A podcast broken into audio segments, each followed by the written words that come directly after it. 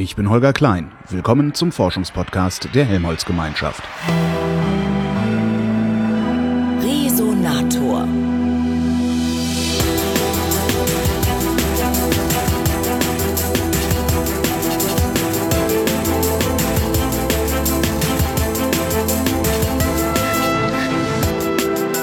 Ich bin in Karlsruhe am KIT, am Karlsruher Institut für Technologie und treffe den Leiter des Instituts für Elektronenenergiesysteme und Hochspannungstechnik, Professor Thomas Leibfried. Guten Tag. Guten Tag. Sie machen so mit Strom, ne? Richtig. Was ist Strom?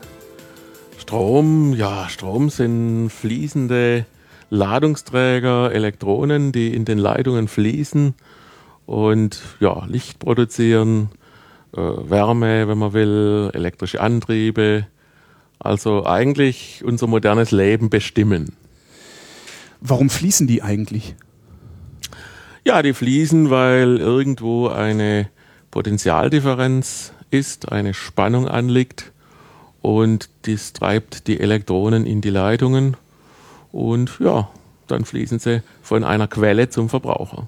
Eine, eine, eine, eine Potentialdifferenz. Ähm, Eine elektrische Spannung. was, was ist eine Spannung? Also ich war, ich, ich habe arge Probleme mit Strom. Ich habe schon ganze, ganze äh, Menschengruppen zur Verzweiflung gebracht, die versucht haben, mir das mit Spannung, Strom, was gibt's noch? Widerstand, Genau, Widerstand, Ladung. Ladung. Können Sie mir das so aufdröseln, dass ich es verstehe? ja ein wer- Stückchen ich, Zeit. Ich, ich will es mal probieren. Ja, ich will es mal probieren. Ähm, ja, Spannung würde ich äh, vergleichen mit einem Gefälle. Stellen Sie sich vor, Sie haben Wasser und das ist auf dem Berg und das Wasser will natürlich runterfließen. Und genau so können Sie sich das mit den Ladungsträgern vorstellen. Die sind jetzt irgendwo auf einem Berg und dieses Potenzial, bei, bei dem Berg spricht man ja von potenzieller Energie.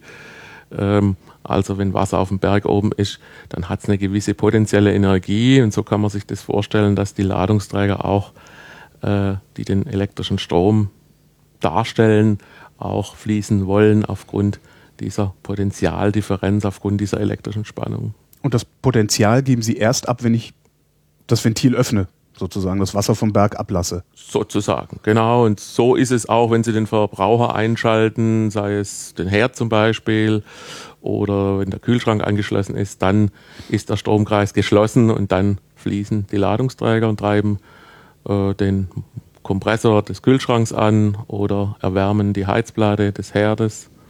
Genau so. Und was ist jetzt Widerstand? Ja, jetzt ist es natürlich so, können Sie sich vorstellen, nehmen wir wieder das Beispiel mit dem Wasser. Wenn Sie jetzt eine dünne Rohrleitung haben, dann ähm, kommt das Wasser entsprechend schlecht durch die dünne Rohrleitung. Wenn Sie eine dicke Rohrleitung haben, dann fließt es gut durch. Und genau so ist es mit dem elektrischen Widerstand.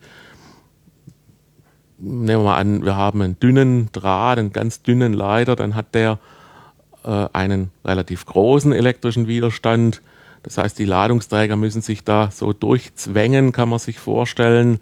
Und wenn der Draht entsprechend viel dicker ist, dann fließen sie viel besser durch. Also ist der Widerstand dann entsprechend geringer, so mal als ganz grobe äh, Beschreibung.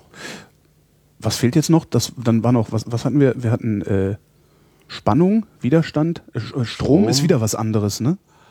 Naja, Strom, Stromstärke äh, ist dann die Zahl der Ladungsträger, die in einer gewissen Zeiteinheit fließt, Und das messe ich dann in Volt, oder? Ist das die? in Ampere. in Ampere. Was messe ich denn dann in Volt?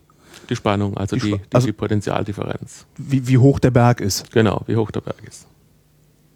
Und in die Stromstärke ist dann, wie viel äh, Wasser sozusagen den Berg hinunterfließt in einer gewissen Zeit. Wahrscheinlich ist das der Denkfehler, den ich immer mache. Ich vergesse immer, dass es auch um Zeiteinheiten geht bei dieser ganzen Sache. Genau, und dann kommt ja noch der Begriff Leistung dazu Ach Gott. und dann wird es ganz kompliziert. Ich höre. Ja, also Leistung ist Sie haben es mit einem letztendlich- Geisteswissenschaftler zu tun übrigens. Also das, äh, ich habe ne, nie mich mit Strom beschäftigt. Ja, dann wird's Zeit, ne? ich bin dabei. Genau. Darum sitze ich hier.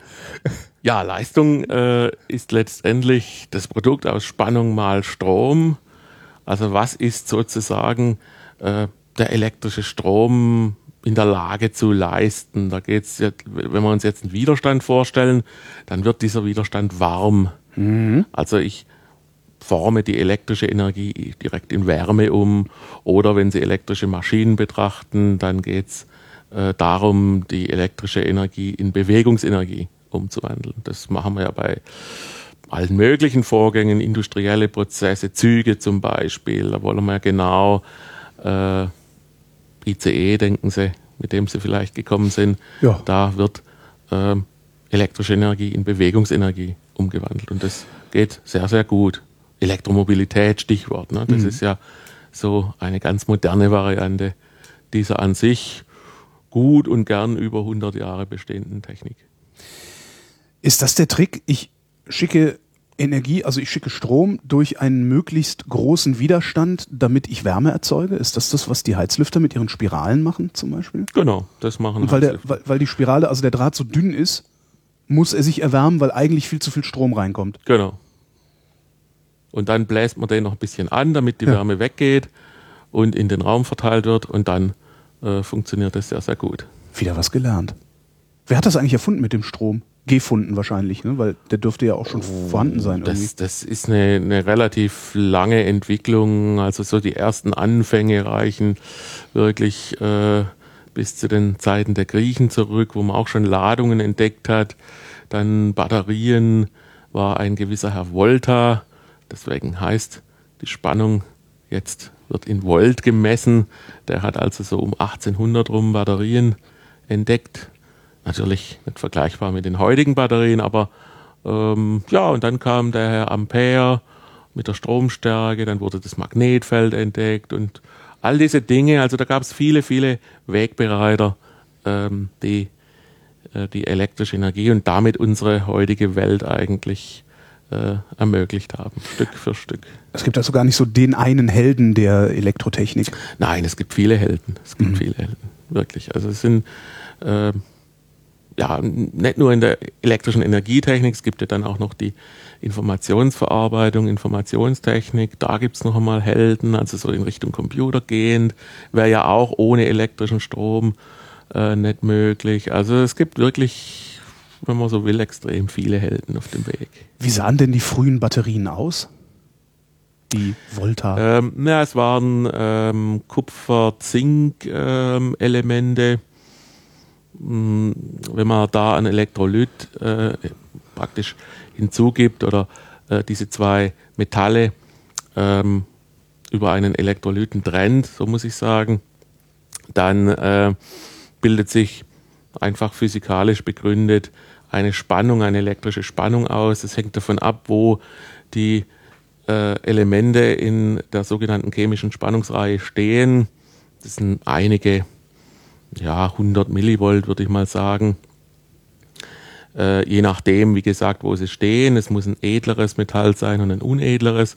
Kupfer ist ein bisschen edler und ähm, Zink ein bisschen unedler und das Unedlere wird dann ja, zersetzt, aufgelöst. Und wenn das vollständig der Fall ist, dann ist die Batterie am Ende. Ja, und dann gibt es natürlich viele, viele Weiterentwicklungen der Batterie. Was ist ein Elektrolyt? Ein Elektrolyt ist ein, ähm, ja, eine Substanz, sage ich mal, die äh, leitfähig für bestimmte Arten von Ionen ist. Ionen sind jetzt, äh, nehmen Sie mal das Kupfer. Das Kupfer hat äh, einen Atomrumpf und drumherum bestimmte, äh, eine bestimmte Anzahl von Elektronen. Und wenn man dem Kupfer jetzt zwei Elektronen wegnimmt, dann äh, wird es zu einem sogenannten Ion ist also hat eine, dann eine, eine positive Ladung in dem Fall. Und äh, ein Elektrolyt ist jetzt eben durchlässig für bestimmte Arten von Ionen. Da kann man natürlich auch nicht alles nehmen. Ähm, und damit können die zwei Elektronen außenrum über den Draht, den Sie sich vorstellen können, äh, zwischen Kupfer und Zink und ähm, die, das Ion geht äh, durch den Elektrolyten und auf der anderen Seite treffen sie sich wieder, vereinigen sich und ähm, ja, dabei wird das Zink abgebaut. Ich meine, die genaue elektrochemische Reaktion, die müsst ihr jetzt mal nachschauen. Ja. Also so alles habe ich auch nicht im Kopf, aber äh, so in etwa. Wie nehme ich dem Kupfer denn die zwei Elektronen weg? Ähm, letztendlich äh, relativ automatisch, physikalisch eben einfach über diese Spannungsdifferenz in dieser elektrochemischen Reihe des Elektronen, äh, des, des Kupfer will die abgeben mhm. und ähm, wenn ich das dann geschickt mache, dass ich dem, den zwei Elektronen die Chance gebe, auf die andere Seite zu gelangen über den Draht, den der außen rumführt, dann äh, habe ich automatisch eine Batterie. Eben wie gesagt, bis das Zink zersetzt ist.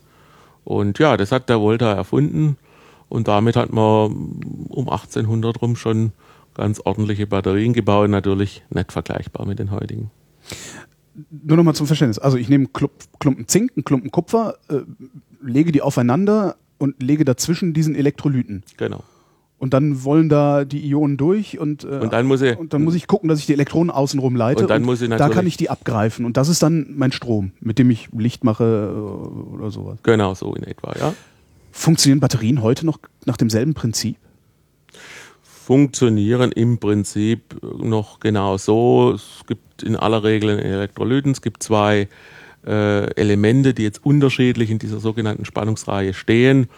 Und die entsprechende Potentialdifferenz wird dann genutzt, äh, um letztendlich die Ladungsträger zu trennen und dann außenrum über den elektrischen Stromkreis zu leiten.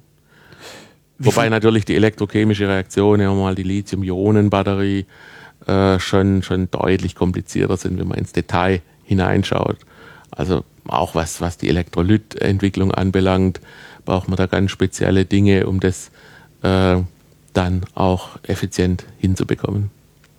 Sie sagten elektrische Spannungsreihe, das klingt so wie ein Periodensystem der des Elemente. Stroms, des, oder wie, wie, würde man das nennen? Ja, so in etwa kann man das nennen. Es gibt da einfach edlere Metalle, also Gold ist beispielsweise sehr edel, Silber, Kupfer und dann geht es runter Richtung Aluminium, Eisen, Zink und ähm, das letzte kenne ich jetzt nicht, was so verwertbar ist, aber es sind dann schon einige hundert Millivolt bis hin zu einigen Volt Spannungsdifferenz, die man da nutzen kann. Das heißt, die, je größer die, die äh, Edelmetalldifferenz ist sozusagen, das heißt, ein, eine Gold-Zink-Batterie würde sehr viel Strom produzieren. Würde sehr viel besser funktionieren ja, als äh, Kupferzink. Mhm. Nur ja, jetzt kommt natürlich das mit dem Goldpreis und so. Vor allen Dingen, wenn das in unseren Handys ist, dann haben wir alle bald keine Handys mehr, weil genau. es Leute gibt, die uns dafür auf die Mütze geben. So ist es. ähm, was sind Ihre Forschungsschwerpunkte hier am Institut? Ja, wir beschäftigen uns jetzt weniger mit Batterien, äh, sondern mit Themen der Energiewende, äh, Themen des elektrischen Energienetzes, der Energieübertragung und Verteilung. Also alle Themen, die mit dem Netz zu tun haben, auch Betriebsmittel natürlich, Netzbetriebsmittel, Transformatoren beispielsweise, ist ein Forschungsschwerpunkt. Ähm, und alle Dinge, die in diesem Kontext mit der Energiewende zu tun haben. Natürlich haben wir auch schon vor der Energiewende geforscht. Sie ist ja noch nicht so alt. Ähm, da haben wir uns mehr auf die Betriebsmittel äh, spezialisiert, aber die Netze sind natürlich ein wichtiger Gesichtspunkt. Wenn Sie an Betriebsmitteln forschen, also Transformatoren, woran genau forschen Sie da? Das sind so Sachen, die in meiner Wahrnehmung ist das ausentwickelt, das gibt's, das steht rum. Genau, das gibt's, das steht rum. Man kann äh, sicherlich noch hier und da kleine Detailverbesserungen machen. Es gibt immer wieder neue Werkstoffe, die man einsetzen kann, die untersucht werden. Das ist aber gar nicht unser Schwerpunkt, sondern unser Schwerpunkt ist die Diagnose, also Zustandsbestimmung von diesen Betriebsmitteln. Wir haben heute die Situation, dass die äh, Betriebsmittel in Netzen und die Netze an und für sich äh, locker und lässig 30 Jahre, 40 und mehr sind. Und dann können Sie sich vorstellen, das Material altert genauso wie alles Lebendige altert. Überhaupt altert alles, wenn man sich so anschaut, selbst wenn Sie einen Gegenstand nur herumstehen lassen, altert er irgendwie. Und wir selber ja auch. Und jetzt ist die Frage, wie können wir ähm, herausfinden, möglichst würde man gerne wissen, wann das Betriebsmittel kaputt geht, äh, um vielleicht rechtzeitig Maßnahmen einzuleiten. Das kann man also durchaus äh, mit der Diagnostik bei Menschen vergleichen. Wenn Sie wüssten, Sie haben diese oder jene Krankheit in zwei Jahren massiv zu erwarten, könnten Sie vielleicht heute schon gegensteuern mhm. und ähm, entsprechendes Unternehmen. Oder man könnte eine bestimmte Krankheit im Frühstadium schon erkennen und entsprechende Maßnahmen einleiten. Und genau so verhält es sich mit den Betriebsmitteln. Gut, die Heilung ist immer so eine Sache, eigentlich wie bei Menschen auch. Manche Dinge kann man heilen, manche nicht. Manche kann man äh, austauschen. Aber da ist es dann der rechtzeitige Austausch. Mhm. Das ist jetzt natürlich bei Menschen, da hört die Analogie an der Stelle eigentlich auf. Äh, Eine neue Niere, bevor die alte ganz kaputt ist, äh, soweit sind wir noch nicht. Oder den gesamten Menschen austauschen, das ist jetzt natürlich sozusagen, äh, da, wie gesagt, da hört die Analogie auf, aber an äh, um, um das geht es eigentlich bei der Betriebsmitteldiagnostik, also rechtzeitig zu wissen, äh, wann ist das Betriebsmittel kaputt und äh, spektakuläre Ausfälle zu vermeiden. Da gibt es auch immer wieder bei Transformatoren Brände. Ähm, wenn man zum Beispiel, äh, ein prominentes Beispiel war das äh, Kernkraftwerk in Krümmel. Dort hat es ja sehr spektakulär gebrannt, das will man natürlich gar nicht. Ähm, da wäre es schon hilfreich gewesen zu wissen, äh, ja, demnächst passiert etwas Schlimmes, dann hätte man einfach rechtzeitig den Trafo außer Betrieb genommen. Aber wie kann man das messen? dass demnächst was Schlimmes passiert. Ja, das ist genau die Kunst. Äh, da gibt es verschiedene Verfahren, äh, Eigenschaften des Betriebsmittels zu messen, ähm, also dielektrische Eigenschaften, sprich Eigenschaften des, des Hochspannungsisoliersystems zu messen, ähm, gewisse andere Größen und daraus dann Rückschlüsse zu ziehen auf die Alterung. Das ist eigentlich so unser, eines unserer Kernthemen. Wie funktioniert eigentlich so ein Transformator? Ja, das ist. Also, was macht der? Was ist seine Aufgabe erstmal? Er transformiert letztendlich äh, eine bestimmte Spannungshöhe in eine andere. Ähm, das ist letztendlich dazu ist er da. Das also, Netzteil ist ein Transformator. Also das Netzteil ist ein Transformator okay. beispielsweise. Also ähm, er transformiert die etwas niedrige Ausgangsspannung des Generators in einem Kraftwerk. Äh, das sind, die sind so bei, bei maximal 27 Kilovolt in die 400 Kilovolt Ebene des Übertragungsnetzes. Das ist zum Beispiel ein typischer äh, Maschinen, sogenannter Maschinentransformator. Maschinen deshalb, weil er an die Maschine, nämlich ah, den Generator plus Turbine des Kraftwerks angeschlossen ist. Und wie macht der das? Auch wieder ähm, einfach zu erklären. Er nutzt jetzt eine spezielle Eigenschaft aus oder ein, ein physikalisches Gesetz aus, ein Wechselstrom, eine Wechselspannung induziert ein magnetisches Feld und wir haben es ja im, im Netz mit Wechselspannung, sinusförmiger Spannung zu tun. Ähm, gerade deshalb im Übrigen, weil das dann sehr gut machbar ist mit dieser Transformation. Also er transformiert ähm, diese Wechselspannung in ein magnetisches Feld und das magnetische Feld kann ich auf der anderen Seite wiederum nutzen, um auf einer Zweitentwicklung eine entsprechende Spannung zu induzieren. Und jetzt kommt es nur auf das Windungstalverhältnis an, äh, wie hoch ich die, Spannungs, äh, die Spannung transformiere auf der sogenannten Sekundärseite. Aber aus dem Generator kommt doch Gleichstrom raus, oder? Nein, da kommt eben dieser Sinusför diese sinusförmige Spannung raus und damit auch sinusförmige Ströme. Also das ganze Netz arbeitet mit sinusförmigen Spannungen und Strömen, äh, eben um genau diese Spannungsinduktion zu ermöglichen. Der Beginn der Elektrisierung, Elektrifizierung, muss man sagen, war äh, durchaus Gleichspannung, aber mit der Gleichspannung hat man tatsächlich den Nachteil, äh, dass man eben nicht auf sehr einfache Weise, nämlich unter Ausnutzung dieser sogenannten Induktionswirkung, ähm, ja, unterschiedliche Spannungshöhen erzeugen kann. Dann muss man mit relativ, müsste man oder musste man zur damaligen Zeit mit relativ niedrigen Spannungen eine Energieübertragung realisieren. Das ist auch gemacht worden. 1882 gab es so die erste äh, Energieübertragung noch mit Gleichspannung. Äh, 1500 bis 2000 Volt war die damals, auch schon relativ viel, aber der Wirkungsgrad war enorm äh, beschränkt, irgendwo 22 Prozent. Und schon neun Jahre später hat man äh, mit Drehspannung, also Wechselspannung, äh, auf Anhieb gleich einmal 75 Prozent Wirkungsgrad erzielt. Also das weil die war, Spannung höher war. Weil die Spannung war höher, die war so bei, bei 15 Kilovolt. Mhm. Ähm, das war natürlich ein, ein, wesentlicher Sprung und hat eigentlich der äh, Wechselspannung zum Durchbruch verholfen. Ist das, ist das Problem zwischen Gleich- und Wechselspannung, ist, liegt das im Widerstand? Also, dass, dass mir zu viel verloren geht? Also, wenn mein Wirkungsgrad ja sowieso so niedrig ist, muss ja irgendwo unterwegs was verloren gehen. Liegt das am Kabel? Also, hätte ich für, für, für Gleichspannungsnetze, weiß ich nicht, meterdicke Kabel benutzen müssen, um überhaupt den, den Strom von A nach B zu kriegen? Ja, das Problem damals war, dass man einfach von den zwei Kilovolt ganz schwer äh, höher gekommen ist und äh, Energieübertragung lebt eigentlich von der Spannungshöhe. Also ich muss auf hohe Spannungen kommen, um ähm, letztendlich die Verluste zu verringern. Ähm, der Strom kann dann niedriger sein, wenn Sie nochmal äh, überlegen, Leistung ist das Produkt aus Spannung mal Strom. Wenn ich also eine gewisse Leistung haben will, dann muss ich entweder die Spannung oder den Strom hochtreiben oder beides.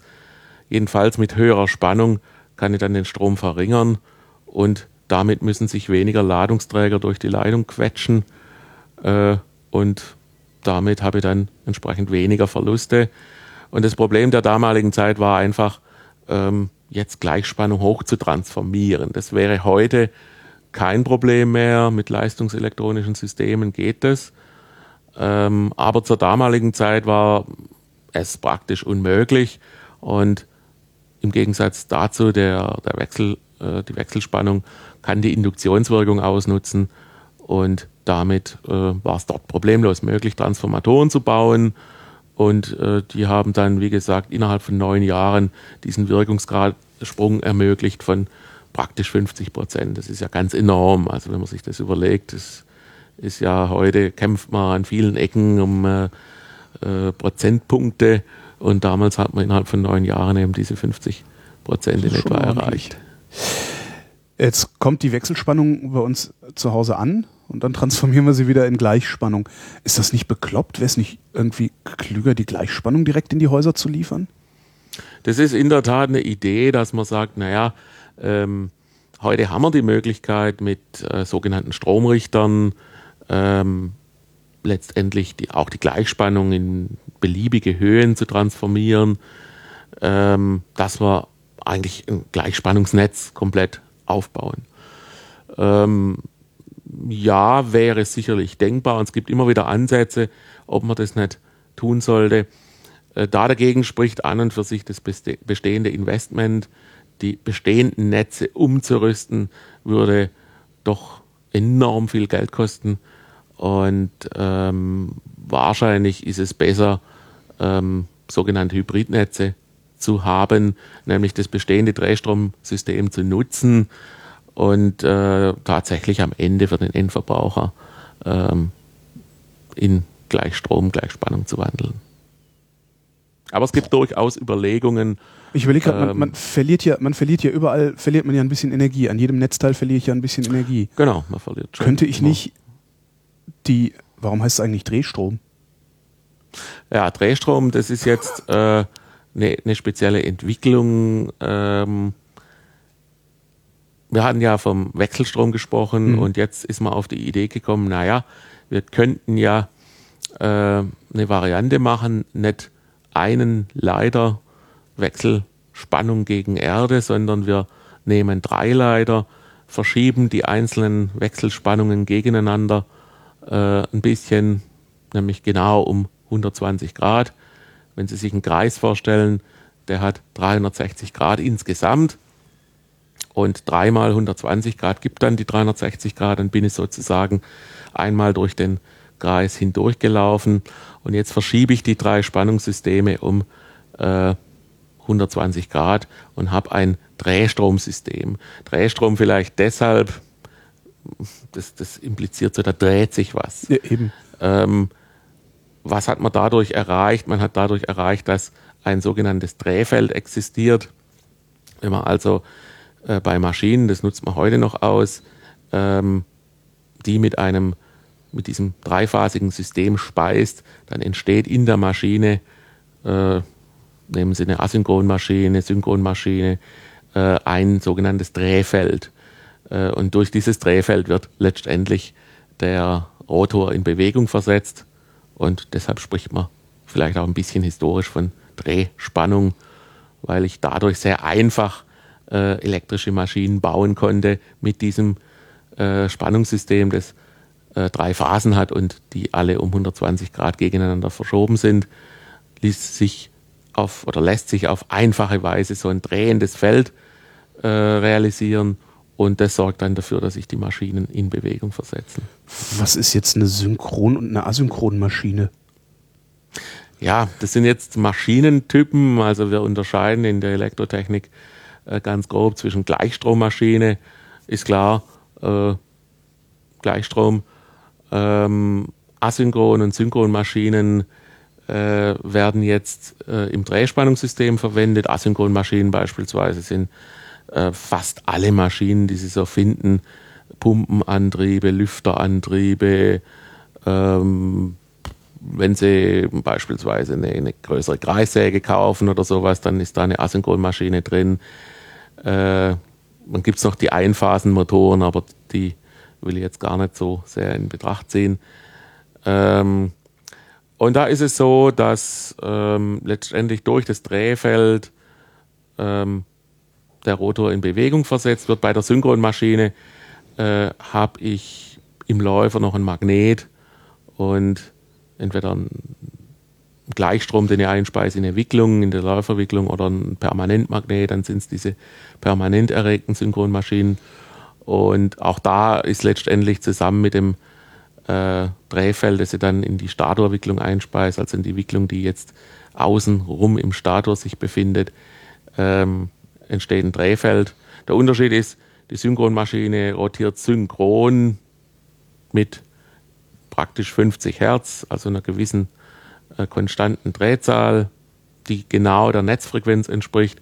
Und die Asynchronmaschine, wenn sie als Motor betrieben wird, äh, dreht sich mit ein bisschen einer kleineren Drehzahl. Äh, das ist eigentlich der Unterschied, der wesentliche Unterschied. Zurück, zurück zum, zum, zum Gleichstrom und, und, und äh, Wechselstrom. Ähm, ich verliere ja an jedem Netzteil, das ich so einstecke, verliere ich ein bisschen Energie. Wäre es vielleicht schlauer, einen zentralen, wie heißt das Gerät? Wechselrichter war das, ne? Nee, Gleichrichter. Gleichrichter. Nee, Gleichrichter. Wäre es schlau, einen zentralen Gleichrichter in mein Haus einzubauen, der alle Steckdosen mit einer bestimmten Gleichspannung versorgt, in die ich meine Geräte unmittelbar einstecken könnte? Oder ist der Energieverlust dann halt einfach nur zentralisiert? Ja gut, es wäre natürlich eine Möglichkeit, es zu machen. Ähm, würde aber voraussetzen, dass natürlich alle Geräte, die Sie so kaufen können, auf eine bestimmte Gleichspannung hin ausgelegt sind, ähm, ist heute nicht der Fall. Mhm. Äh, dann wäre das machbar. Teilweise müsste man dann, wenn Sie zum Beispiel an Waschmaschinen denken, die ja heute mit äh, eben genau diesen Drehstrommotoren laufen oder Asynchronmotoren laufen, müsste man dann wieder diesen gleich, äh, diese Gleichspannung in eine Wechselspannung wandeln oder halt Gleichstrommotoren verwenden. Ähm, also sagen wir mal, denkbar wäre das, aber würde äh, verlangen, dass man äh, die Geräte, die heute im Einsatz sind, entsprechend umrüstet. Und auch das ist eigentlich wirtschaftlicher Unsinn. das ist wirtschaftlicher Unsinn, ja. ja. ja. Sie sagten, der, der, Schwerpunkt, an dem Sie hier arbeiten, oder einer der Schwerpunkte, an dem Sie arbeiten, ist die Energiewende. Ähm, jetzt gibt es zwei eigentlich so habe ich, ist, ist so meine Wahrnehmung, es gibt zwei Fraktionen in der Energiewende. Die einen sagen, wir erzeugen den Strom da, wo er verbraucht wird, nämlich im Haus, am Haus oder in der Siedlung. Die anderen sagen, nein, wir erzeugen das, erzeugen das zentral und transportieren das über weite Strecken äh, zu den Verbrauchern. Äh, wer von beiden hat recht? Wahrscheinlich haben beide recht. Äh, das ist das Problem, äh, dass es diese beiden unterschiedlichen Meinungen vielleicht extrem gibt. Gehen wir mal in die Historie, da war es so, dass ähm, Kraftwerke entstanden sind, die an und für sich verbrauchs, relativ verbrauchsnah waren. Also überall sind Kohleblöcke entstanden, Kohlekraftwerke, Kernkraftwerke und äh, die waren verhältnismäßig nahe an den Verbraucherschwerpunkten. Denken Sie ans Ruhrgebiet oder auch hier äh, in, in Baden-Württemberg äh, Automobilhersteller. Da, dort finden Sie in der Nähe oder verhältnismäßig in der Nähe Kraftwerke. Gut, jetzt kam die Energiewende. Energiewende heißt ja einerseits, wir wollen hin zu erneuerbaren äh, Energien, also den, den Primärenergieverbrauch äh, senken, sprich ähm, unter Primärenergie verstehen wir Kohle, ähm, ja, Gas beispielsweise gehört auch dazu, nukleare Brennstoffe und in Verbindung damit dann auch der Ausstieg aus der Kernenergie. Das hat ja Fukushima gezeigt, dass äh, das vielleicht schon eine gute Idee wäre. Und ja, dann muss man hin zu Erneuerbaren. Jetzt ist es mit den Erneuerbaren so, äh, dass sie nicht so konzentriert auftreten. Also was können wir überhaupt nutzen an Erneuerbaren? Das ist einmal Wind, äh, das andere die Sonne, also Photovoltaik und Windenergie. Und bei der Windenergie muss man eigentlich dahin gehen, wo der Wind weht. Ist so ein Gedanke. Er weht natürlich vorzugsweise an bestimmten Punkten in Deutschland. Äh, onshore heißt am Land und er weht vorzugsweise offshore auf dem Meer draußen. Auf dem Meer draußen stört auch, äh, stören auch die Windräder niemanden. Äh, abgesehen davon, durch das nicht vorhandene Gelände äh, ist einfach die Windgeschwindigkeit viel höher. Das mhm. heißt, ich kann sehr viel mehr Energie aus dem Wind herausziehen, wie ich das an Land kann. Und darum ist man auf die Idee gekommen, ah, wir bauen offshore äh, diese Windenergieanlagen, die dann zusammengenommen wie ein großes Kraftwerk sich verhalten. Abgesehen davon, dass mal der Wind weht und mal nicht weht, das ist diese Volatilität. Dieser Begriff bedeutet halt, dass äh, wir nicht unbedingt bestimmen können, wann der Wind weht und wann nicht und damit nicht bestimmen können, wann elektrische Energie zur Verfügung steht und wann nicht. Ähm, es gibt natürlich auch an Land Windenergieanlagen. Äh, das sehen Sie, wenn Sie durch das Land fahren und an, an, bestimmten Stellen, Bergen vor allem, aber auch entlang von Autobahnen baut man gern diese Windenergieanlagen. Ähm, die sind dann von der Leistung her ein bisschen schwächer, aber immer noch. Und dann sehr viel Photovoltaik. Wenn Sie so ähm, gerade im Süden Deutschlands, äh, wo die Sonne häufiger scheint, vielleicht wie im Norden, dann finden Sie in Bayern, Baden-Württemberg, in ländlichen Gebieten sehr viel Photovoltaik. Ja. Jeder äh, Landwirt hat auf seinem Scheunendach, wenn es denn genau richtig ausgerichtet war, äh, eine Photovoltaikanlage installiert. Und zwar nicht nur so eine kleine wie die Privathäuser, sondern in der Regel die ganzen Dächer voll. Genau, das die sieht sehr Dächer spektakulär voll. aus oft. Mittlerweile ja. gibt es ja sogar äh, so, solche PV-Parks, wo man ja. also anstatt ähm, die Landfläche zu bebauen, einfach auch äh, PV-Module aufgestellt hat und das sind die Erneuerbaren. Und jetzt kann man sich vorstellen, nachts, wenn die Sonne nicht scheint, äh, gibt es natürlich keinen Strom. Und das geht dann so hoch über den Tag wie so eine Glockenkurve. Mhm. Mittags steht die Sonne senkrecht am Himmel, dann ist der Ertrag in aller Regel am größten und abends geht sie wieder unter. Also es sieht aus wie so eine Glockenkurve. Gilt das auch für die Windkraft oder gilt das nur für Photovoltaikanlagen? Das gilt nur für Photovoltaik. Es ist sehr speziell für Photovoltaik. Windkraft, äh, klar, der Wind kann in der Nacht auch wehen. Ähm, insofern habe ich dort auch einen Ertrag. Aber natürlich die Fluktuation ist sehr, sehr groß. Es gibt Tage im Jahr, wo einfach kein Wind weht, dann bekomme ich gar nichts. Äh, und auch ähm, von Viertelstundenwert zu Viertelstundenwert, das schaut man sich gerne an, ähm, ist die Fluktuation durchaus erheblich. Zusammengenommen sind es dann also viele Gigawatt unter Umständen sprich, das ist ja die, die Leistungseinheit. Also viel Leistung, die von diesen Windenergieanlagen erzeugt wird, schwankt über den Tag sehr stark. Hängt natürlich vom Tag ab. Äh, bei Sturm muss die Windenergieanlage eventuell sogar abgeschaltet werden, um sie zu schützen, was aber natürlich entsprechend selten vorkommt. So, und jetzt kann man entweder ähm, sagen, naja, wir nehmen die erneuerbare Energie hauptsächlich offshore, ist eine gewisse Fraktion. Ähm, und die andere Fraktion sagt, ja, wir machen das alles dezentral. Ähm, Photovoltaik in den Häusern oder an den Häusern. Ähm, Windenergieanlagen im Land sozusagen verteilt. Also wir machen die Energieversorgung sehr, sehr dezentral äh, und nicht mehr an einer Stelle konzentriert. Dann muss ich sozusagen kleine Energiemengen einsammeln.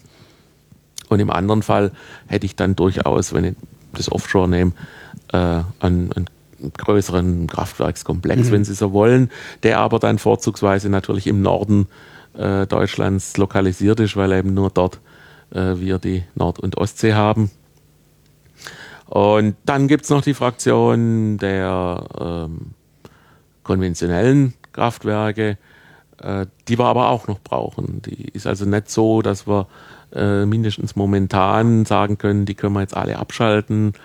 Äh, die Kernkraftwerke will man abschalten. Das, das hat, glaube ich, auch Sinn. Diese Endlagerthematik ist nicht gelöst. Also da macht es sicherlich Sinn zu sagen, dass äh, den Schritt gehen wir jetzt mal. Können, können wir das überhaupt? Also können wir uns das erlauben, die Dinge abzuschalten?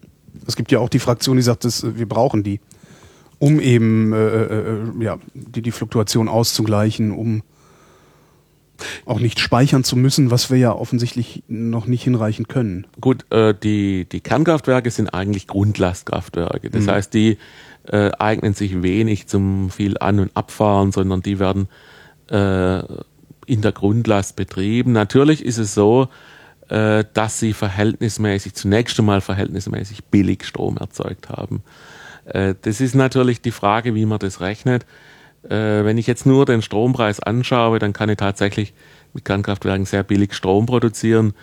Äh, da sind aber die Kosten jetzt nicht eingerechnet, die jetzt beispielsweise ein Störfall verursachen würde oder aber auch der ganze Rückbau äh, müsste man ja eigentlich genau genommen auch in Betracht ziehen. Und ich und, glaube, dann wird es nicht mehr so wirtschaftlich. Und den Müll, den haben wir, glaube ich, auch nicht berechnet. Und, ne? und den Müll, ich meine, der ist da und äh, der lässt sich auch äh, nicht so ohne weiteres wegschaffen, denn es ist ja radioaktives Material, ähm, muss irgendwo entgelagert werden und wir sehen ja die äh, Diskussion mit den Endlagern seit vielen Jahrzehnten.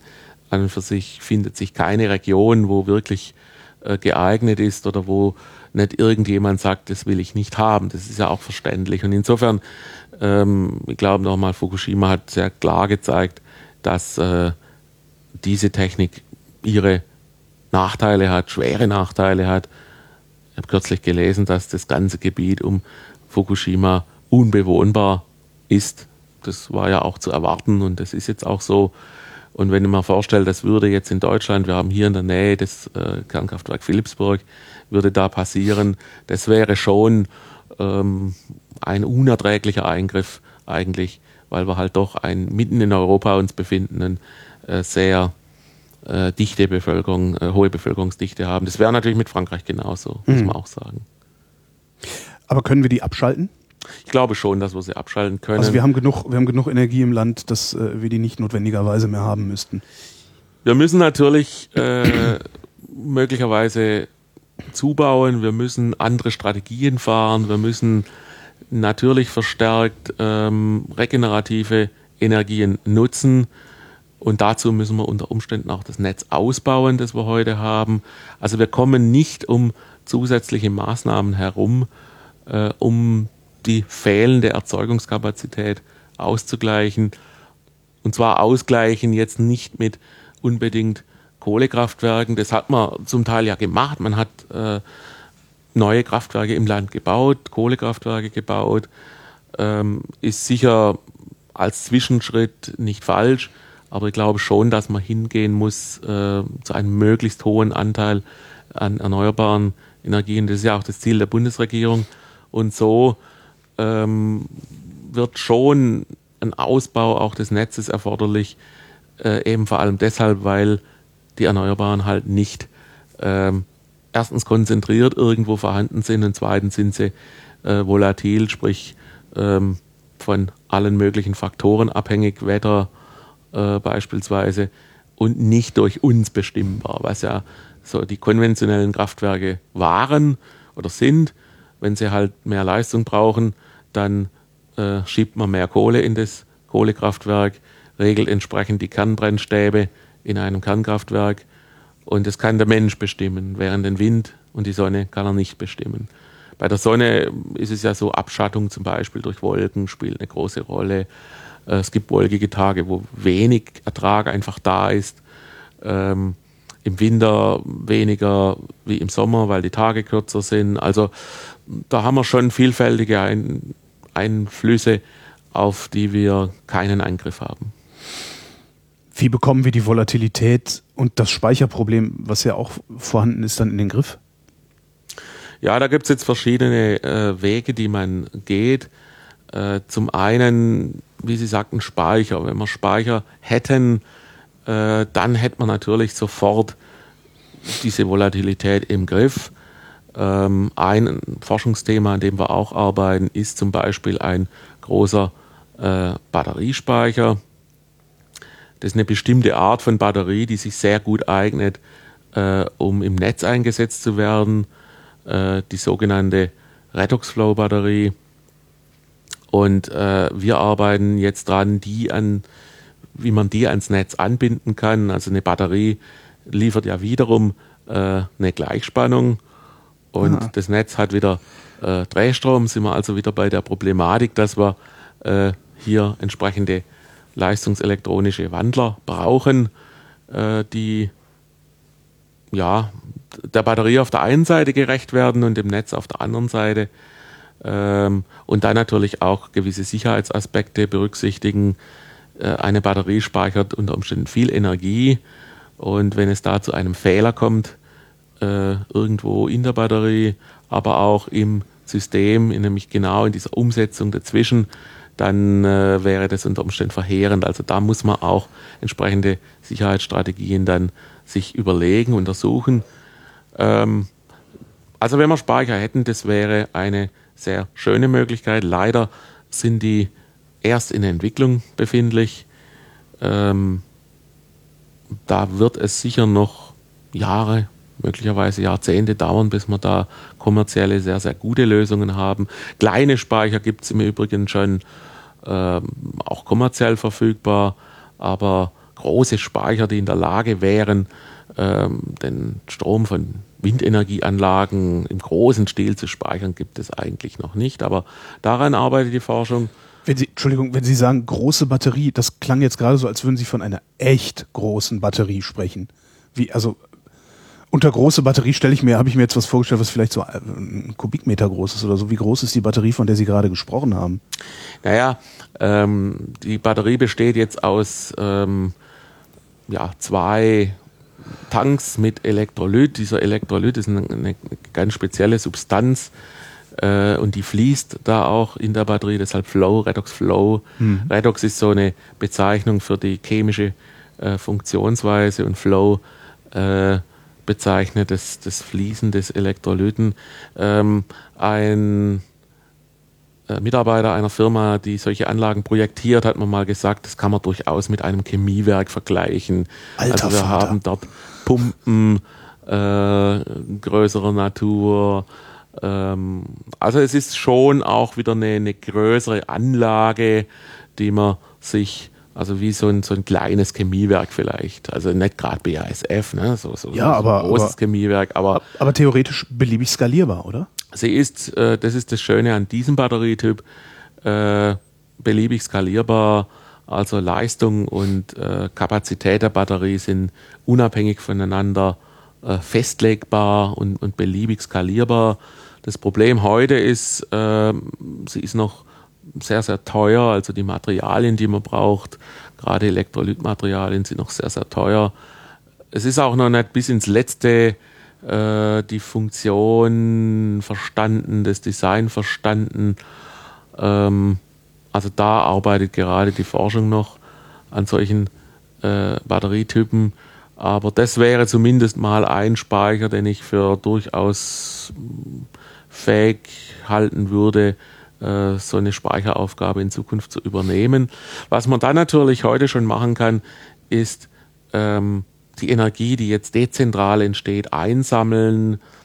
Ähm, und dann hat man den Vorteil, äh, dass in gewisser Weise die Fluktuation ausgeglichen wird.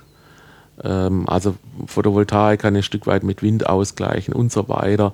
Ähm, was man auch als Idee hatte, ist zum Beispiel ein gewisses Lastmanagement, dass man also die Lasten flexibilisiert. Das ist die andere Seite. Diese Smart Home Idee ist das? Dass das ist, die Waschmaschine läuft, wenn so, Strom da ist? Genau, das ist so in etwa die Smart Home Idee, dass ich also sage, ähm, wenn viel Strom da ist, dann äh, mache ich über ein Preissignal beispielsweise den, den Stromtarif sehr günstig, ähm, sodass dann die Verbraucher darauf reagieren und entsprechend äh, ihre Waschmaschine und so weiter einschalten. Da kann man sich intelligente Verfahren überlegen, wie man das steuern kann. Das ist nicht unser Thema, aber wir arbeiten hier am KIT äh, natürlich mit anderen Instituten im Verbund und deren Aufgabe ist genau das, äh, so ein System, solche, solche intelligenten Systeme zu realisieren, ähm, die dann in der Folge so ein Lastmanagement hm. äh, machen. Mm, dort hat man sich angeschaut, äh, welche Möglichkeiten es gibt, hat äh, gewisse Möglichkeiten im Haushaltsbereich identifiziert. Allerdings ist dort ähm, möglicherweise die Akzeptanz, auch die Möglichkeit der Umsetzung begrenzt. Ich habe mal ähm, diese Idee vor äh, im, im, Kommunalbereich einigen Bürgermeistern äh, kleinerer Kommunen vorgestellt und da war die Reaktion an für sich wenig äh, begeisternd.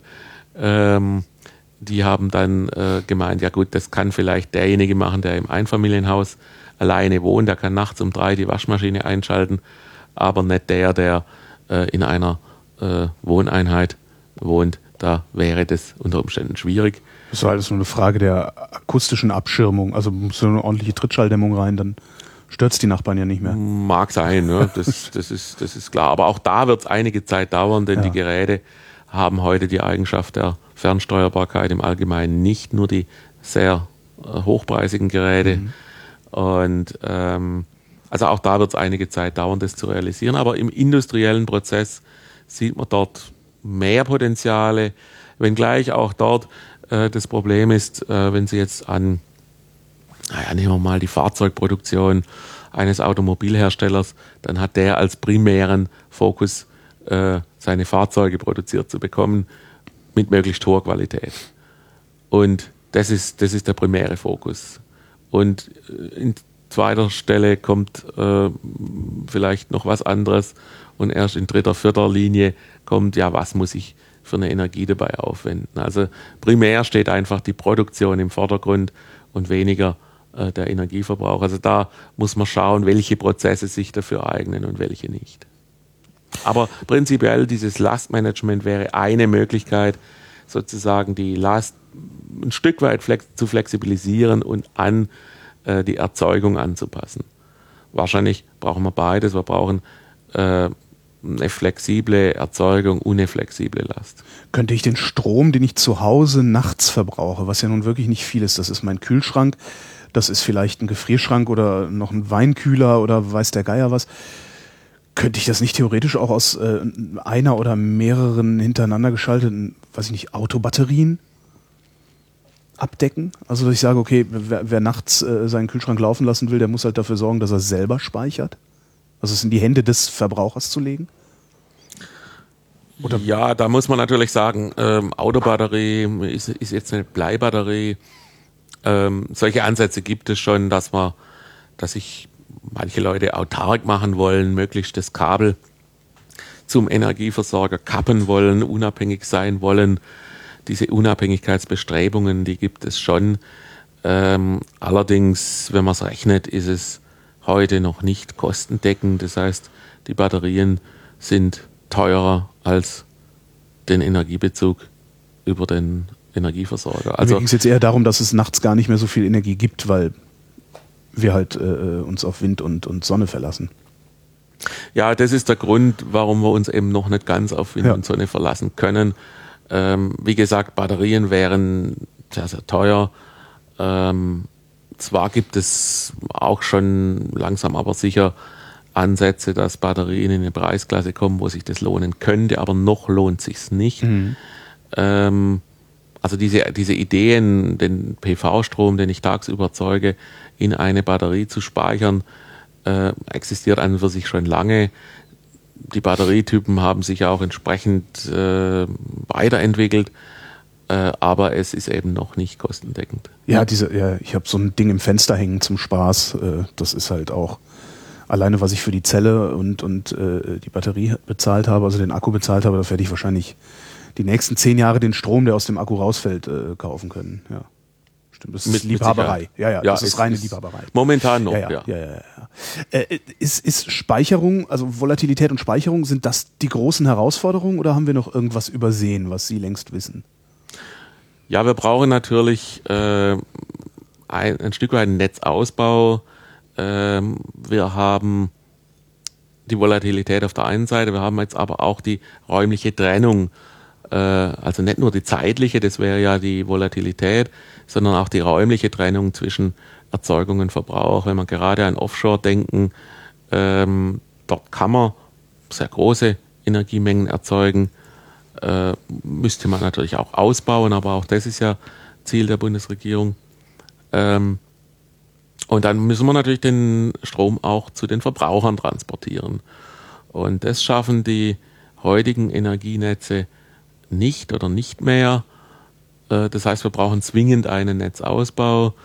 Ähm, da gibt es auch entsprechende Planungen. Die Übertragungsnetzbetreiber, also die Unternehmen, die das sogenannte Transportnetz betreiben, das also auf der 400 kV-Ebene äh, hauptsächlich Energie transportiert von Nord nach Süd. Die haben sich überlegt, was wäre notwendig und haben äh, das in einem sogenannten Netzentwicklungsplan festgelegt. Dieser Netzentwicklungsplan wird jährlich aktualisiert und in diesem Netzentwicklungsplan äh, sind jetzt Maßnahmen definiert, die man eigentlich durchführen müsste.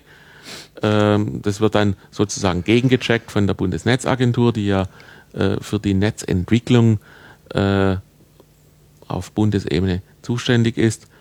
Und ja, die Frage ist die Umsetzung. Also es ist einfach so, dass solche äh, Stromtrassen genehmigt werden müssen. Ähm, diese Genehmigungsverfahren mit Bürgerbefragungen und, und, und äh, sind relativ langwierig. Es ist zwar vereinfacht worden, also alle äh, Ausbaumaßnahmen, die jetzt Bundesländer übergreifend sind, und das sind sie in, beim Übertragungsnetz sehr, sehr häufig, äh, liegen jetzt nicht mehr in der Hand der Länder, sondern in der Hand der Bundesnetzagentur. Äh, dadurch erhofft man sich äh, eine Beschleunigung der Genehmigungsverfahren. Äh, der Präsident der Bundesnetzagentur, Herr Hohmann, hat ähm, davon gesprochen, dass er also ein Drittel der Zeit möglicherweise einsparen kann. Also dauert es nur noch 20 Jahre und nicht mehr 30. Ähm, Oder naja, was für Größenordnungen äh, sind das, die wir da Also ich habe oft das Gefühl, dass gerade bei solchen Großprojekten, äh, das, das ist äh, absurde Zeiträume sind. Die sind schon, sind schon enorme Zeiträume. 20, 30 wäre vielleicht übertrieben, aber ähm, so in der Größenordnung äh, 10, 15 war es bisher und wenn man jetzt unter die 10 kommt oder deutlich unter die 10, dann äh, wäre das schon ein Gewinn. Und jetzt ist es eben so, wenn wir uns beispielsweise anschauen, die Kernkraftwerke sollen bis Ende 2022 alle abgeschaltet sein, das ist also jetzt in neun Jahren, ähm, dann brauchen wir äh, in der Zwischenzeit natürlich diesen Netzausbau. Nehmen wir mal das Beispiel hier, Philipsburg äh, wird abgeschaltet 2019 ähm, laut Plan und ich glaube auch, dass das so kommt. Ähm, dann fehlt uns hier in der Region natürlich Erzeugungskapazitäten. Deshalb hat man äh, eine äh, Hochspannungsgleichstromleitung geplant, die äh, führt in etwa vom Ruhrgebiet hierher äh, und landet in Philipsburg an. Also die Anlandepunkte sind dann genau die Kraftwerke, die man, äh, die Kernkraftwerke, die man bisher hatte. Und ja, da stellt sich jetzt die Frage, technisch ist noch einiges zu klären, ganz zweifellos, da sind wir auch beteiligt äh, als, als Instituten, als KIT. Ähm, aber ich denke, die Technik würde sich lösen lassen. Es ist ja noch ein bisschen Zeit. Was äh, sehr, sehr schwierig wird meines Erachtens, äh, ist der ganze ja, Genehmigungsprozess.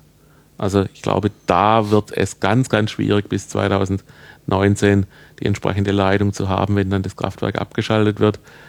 Äh, und schon jetzt hört man aus äh, von den entsprechenden Unternehmen, dass man ja dann möglicherweise als Zwischenlösung ein Gaskraftwerk braucht, ähm, was natürlich auch nicht gerade wirtschaftlich ist.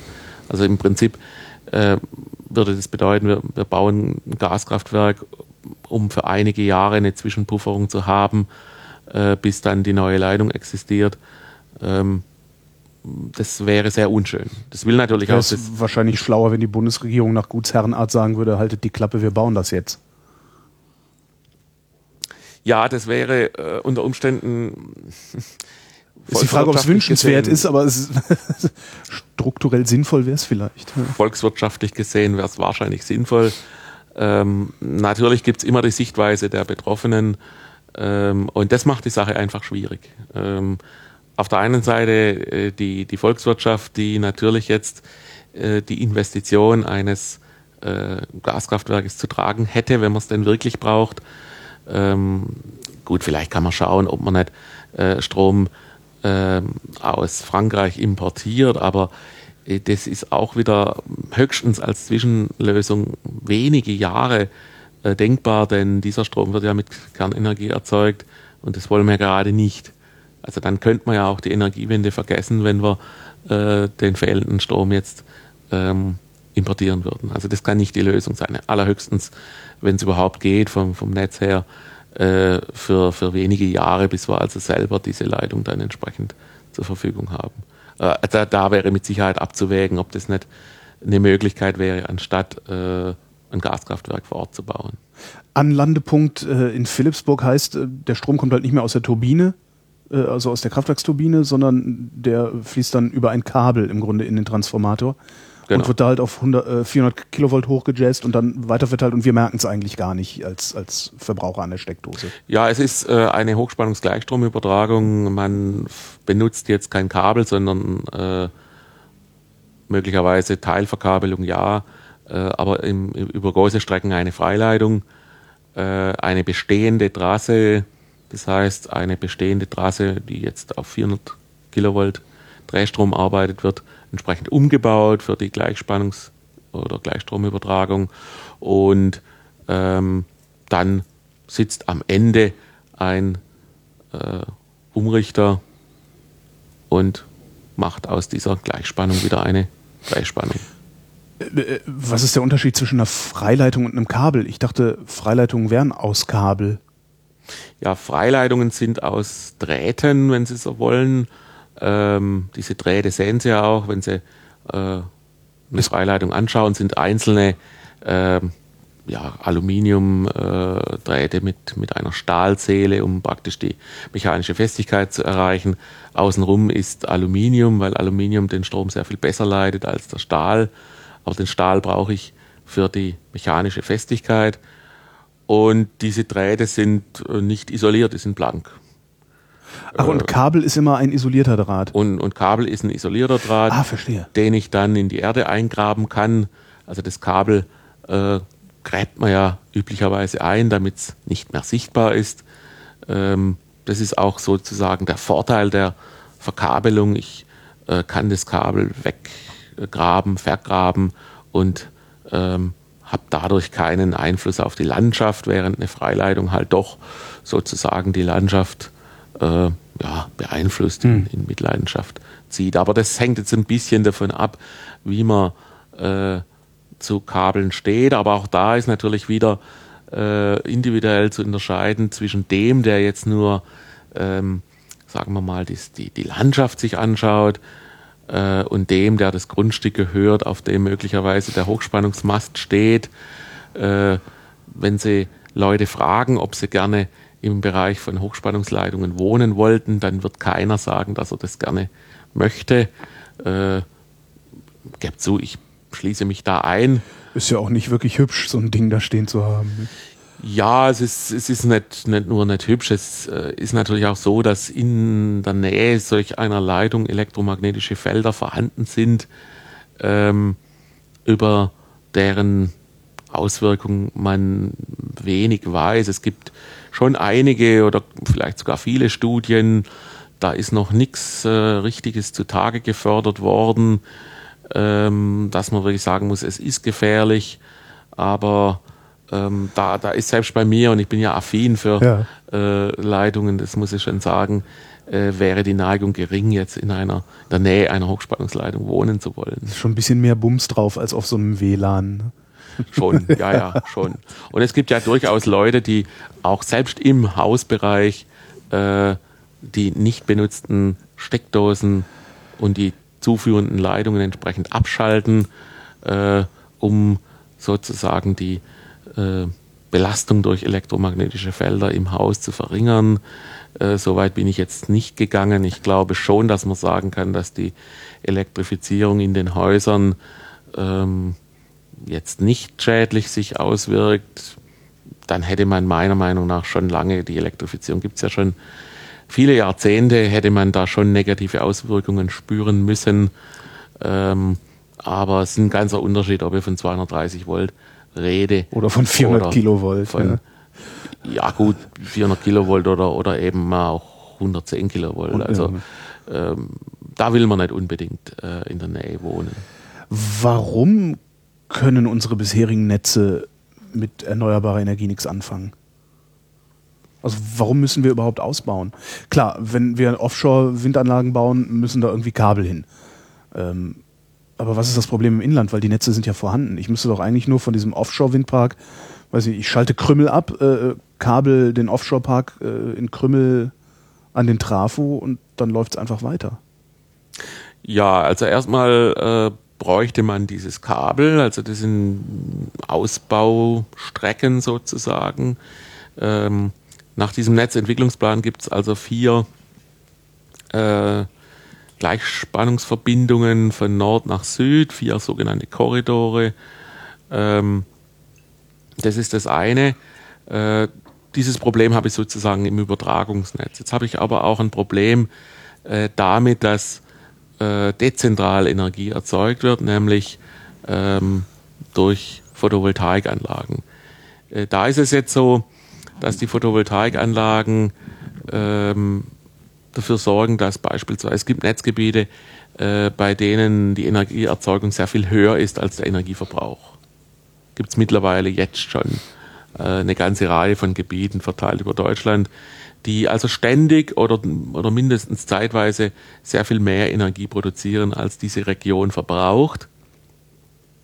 Und dann äh, wird sozusagen die Energie nicht mehr lokal in diesem Niederspannungsnetz verbraucht. Also stellen Sie sich vor, Sie haben eine Häuserkette und der, der eine betreibt eine Wärmepumpe und der andere speist photovoltaisch den Strom ein.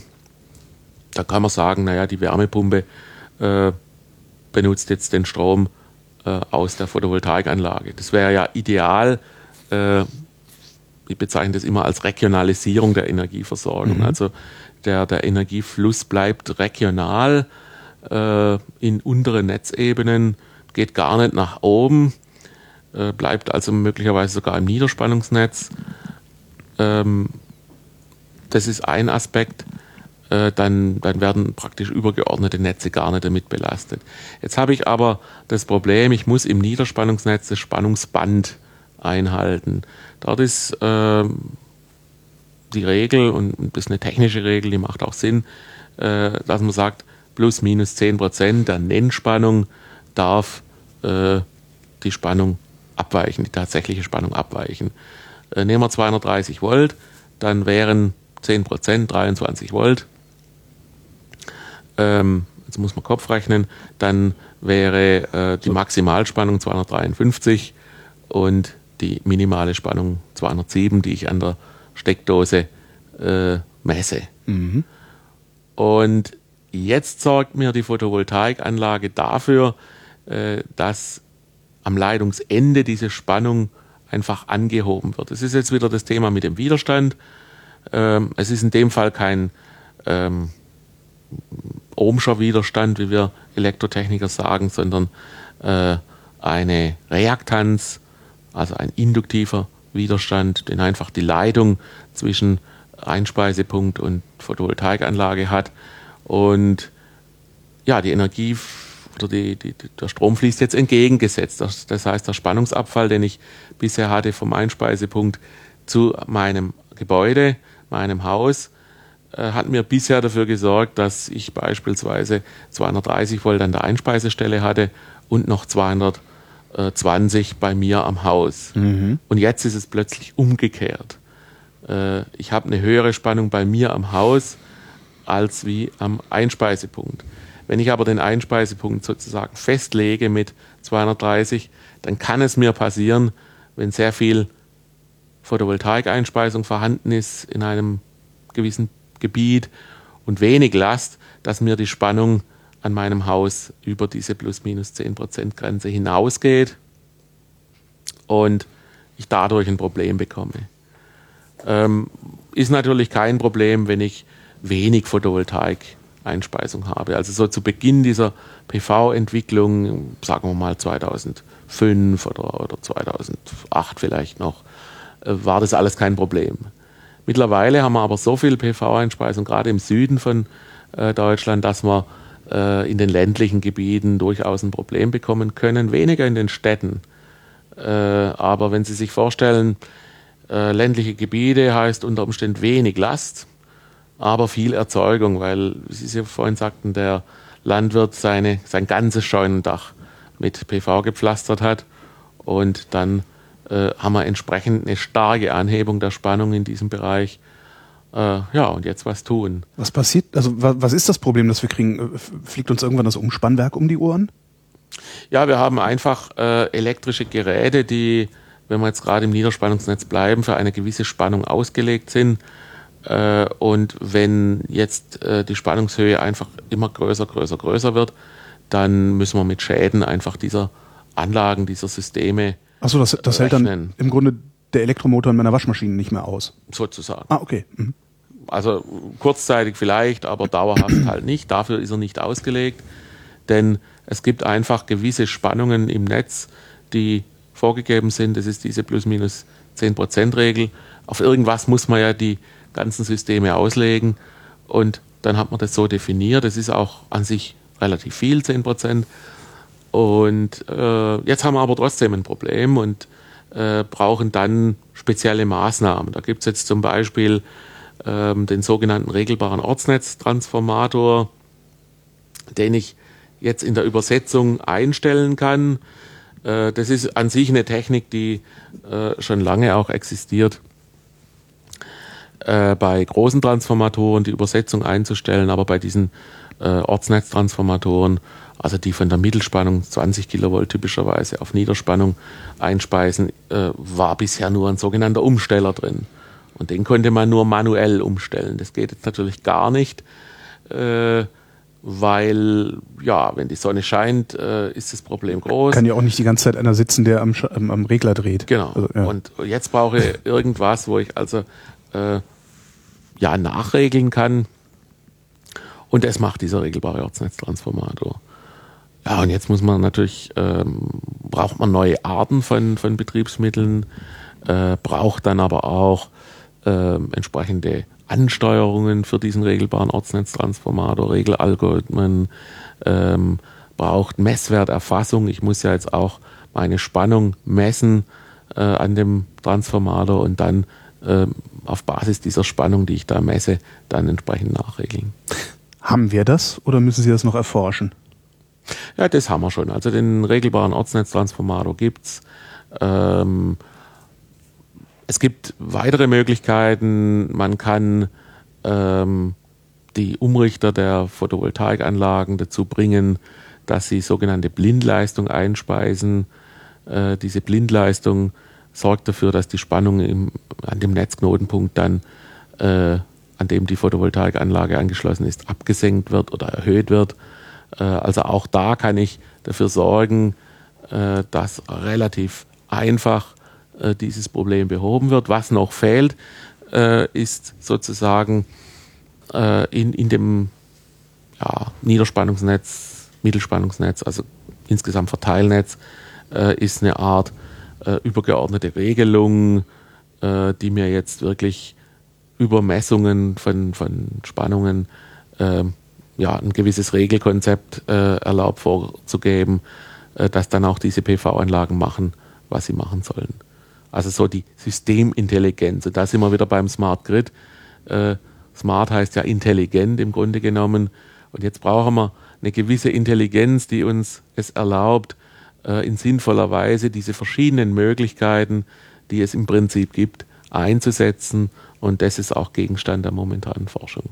Also wie kann ich geschickterweise äh, solche PV-Anlagen geeignet beeinflussen oder wie kann ich den regelbaren Ortsnetztransformator günstiger einsetzen. Wie sind Sie eigentlich zum Strom gekommen? Ja, das ist eine gute Frage. Also äh, mich hat irgendwann äh, das Thema Elektrobasteln interessiert. Äh, Weil Sie Geheimagent werden wollten. Ah, nein, nein, das nicht. Also ich habe äh, angefangen, so mal ein Radio zu bauen und dann äh, dies und das und jenes zu bauen. Ich muss zugeben, meine Schaltungen haben immer nicht so richtig funktioniert.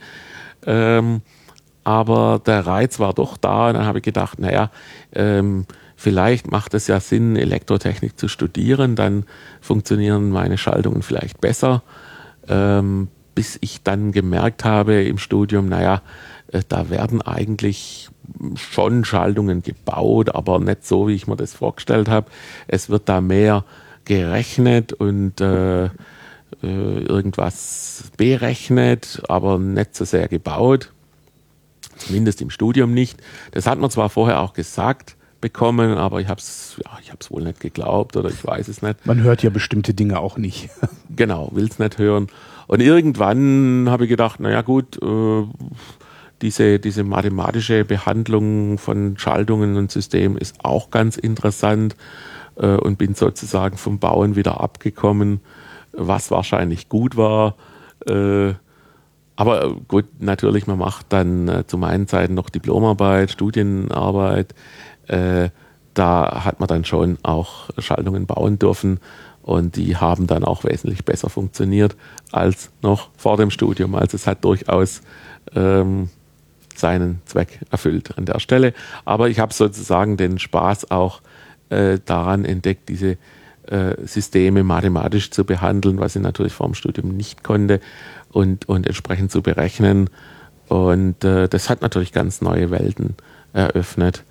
Und äh, ja, heute bin ich natürlich nur noch selten im Labor. Wiewohl, hin und wieder kommt es vor und das macht dann auch Spaß. Aber äh, das war so der Weg zur, zur Elektrotechnik. Und basteln Sie noch Radios abends zu Hause im Keller? Oder haben Sie das mit dem Schaltunglöten ganz aufgegeben? Äh, nein, ich habe es nicht, nicht aufgegeben. Ich habe äh, erst gestern wieder äh, mich mit was Schönem beschäftigt. Ich habe zu Hause eine alte Drehmaschine. Äh, die ist wirklich alt, da steht äh, drauf, äh, instand gesetzt 1945, also ein richtig altes Teil. Und das hat den Nachteil, dass es natürlich feste Übersetzungen hat. also vier feste Übersetzungen, die man mit einem Riementrieb da einstellen kann. Und äh, ich habe einfach auch Spaß an mechanischen Dingen, muss ich sagen. Und jetzt ist es so, dass die unterste Drehzahl zum Gewindeschneiden ungeeignet ist, äh, viel zu hoch ist. Und dann habe ich gedacht, naja, äh, das kann man jetzt natürlich mit einem Frequenzumrichter sehr schön lösen. Ähm, und dann habe ich mal einen Frequenzumrichter besorgt, beim I im eBay übrigens. Also recht günstig natürlich. Und den habe ich gestern erstmals in Betrieb genommen. Äh, war eine schöne Sache. Das heißt, Sie haben sich ein Gaspedal gebastelt. Genau, ich habe mir ein Gaspedal gebastelt. Natürlich ist es jetzt, wie will ich sagen, ich habe den ja nicht gebaut, äh, sondern das würde meine Zeit jetzt hier nicht zulassen, dass ich also wirklich die Elektronik zusammenlöde und die, und, äh, die Intelligenz programmiere, das nicht. Äh, aber es war eine schöne Abwechslung mal für äh, zwei, drei Stunden am Abend sowas zu machen.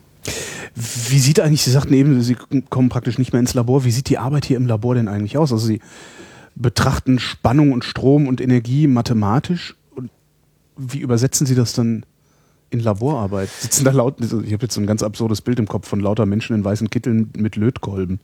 Nee, nee, also weiße Kittel äh, haben wir hier nicht. Äh, Lötkolben kommt hin und wieder vor. Man muss sich äh, eigentlich das Thema zweigeteilt vorstellen. Alles, was wir mit Netzen machen, äh, be bewegt sich auf simulativer Ebene. Also mhm. wir können jetzt ähm, hier kein, kein Netz aufbauen, das heißt, wir simulieren das Netz im Rechner.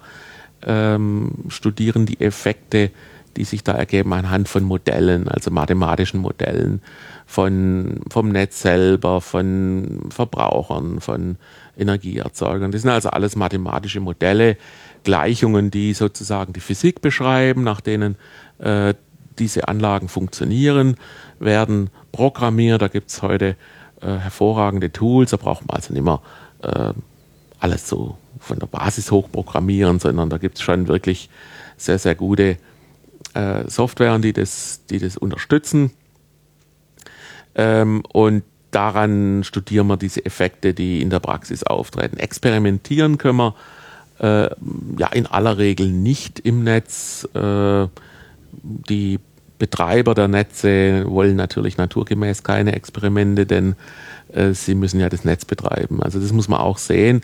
Es gibt schon äh, Verbundprojekte, wo wir tatsächlich Dinge, die wir hier untersucht haben, in die Praxis transferieren, aber ähm, da gehören schon spezielle Partner dazu, die an solchen Fragestellungen auch, ich sag mal, äh, persönliches Interesse haben. Also da kommt es ganz stark darauf an, dass eine, eine, persönliche Motivation da ist.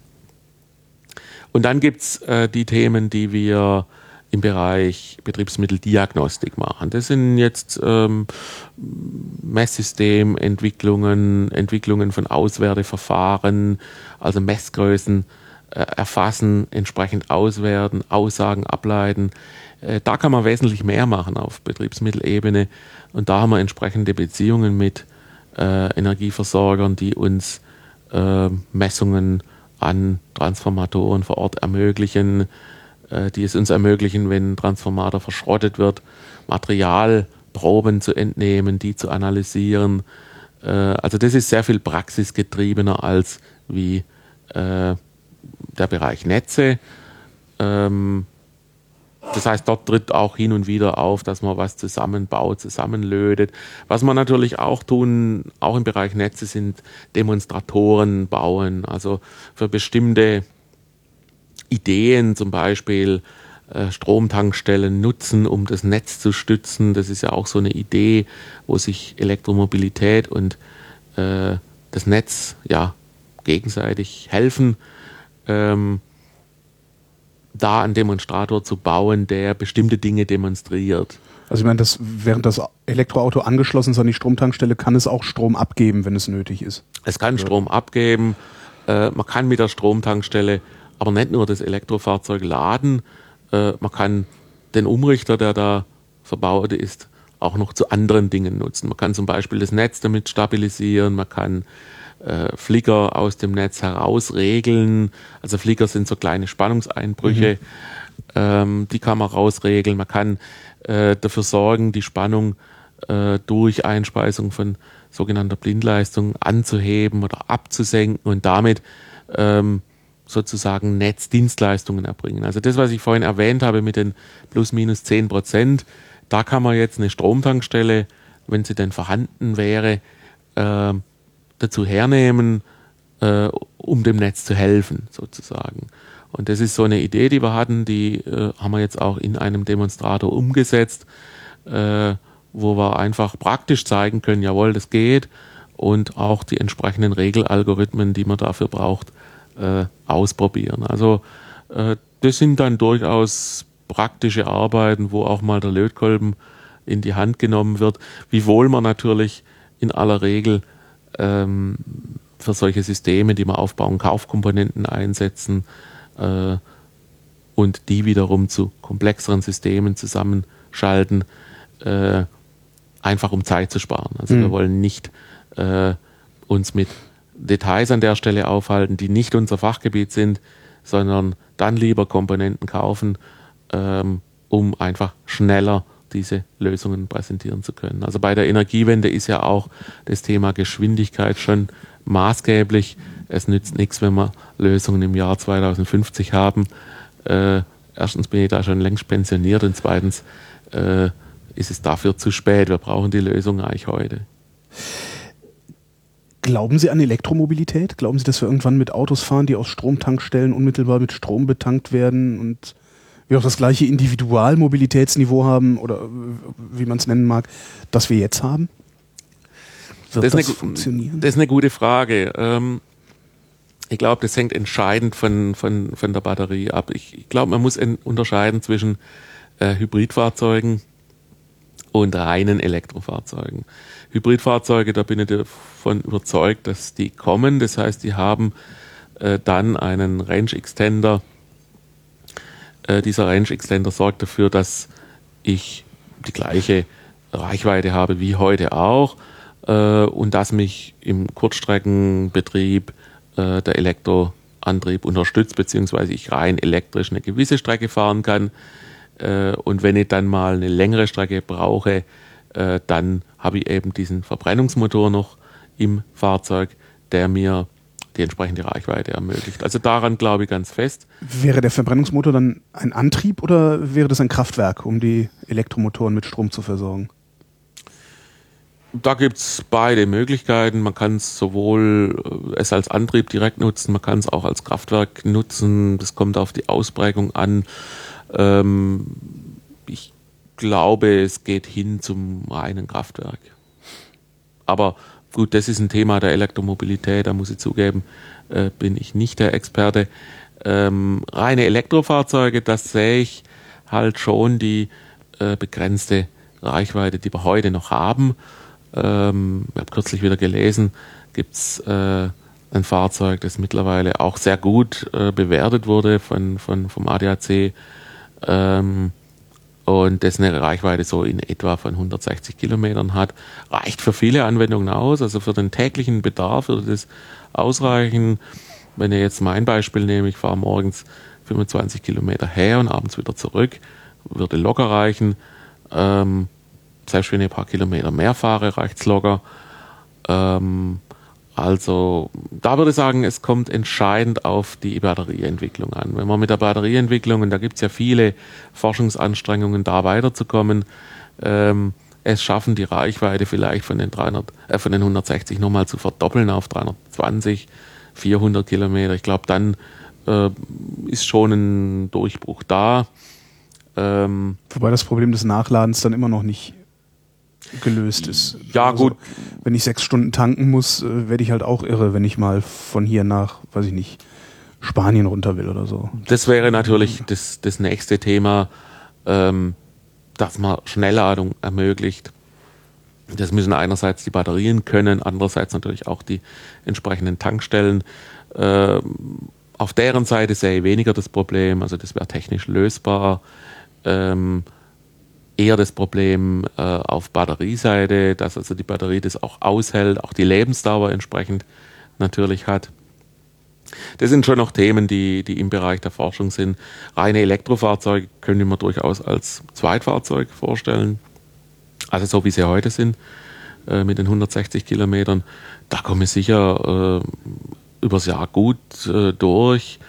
Ähm, abgesehen von ein paar Tagen, wo man eben tatsächlich weiterfahren muss.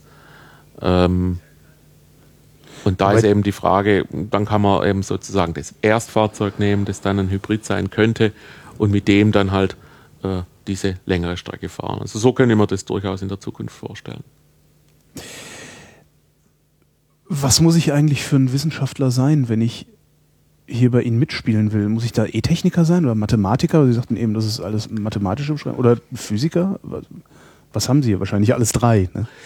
Naja, äh, der, der Elektrotechniker, äh, unser Studiengang heißt ja Elektrotechnik und Informationstechnik, das ist ein sehr breit angelegter äh, Studiengang.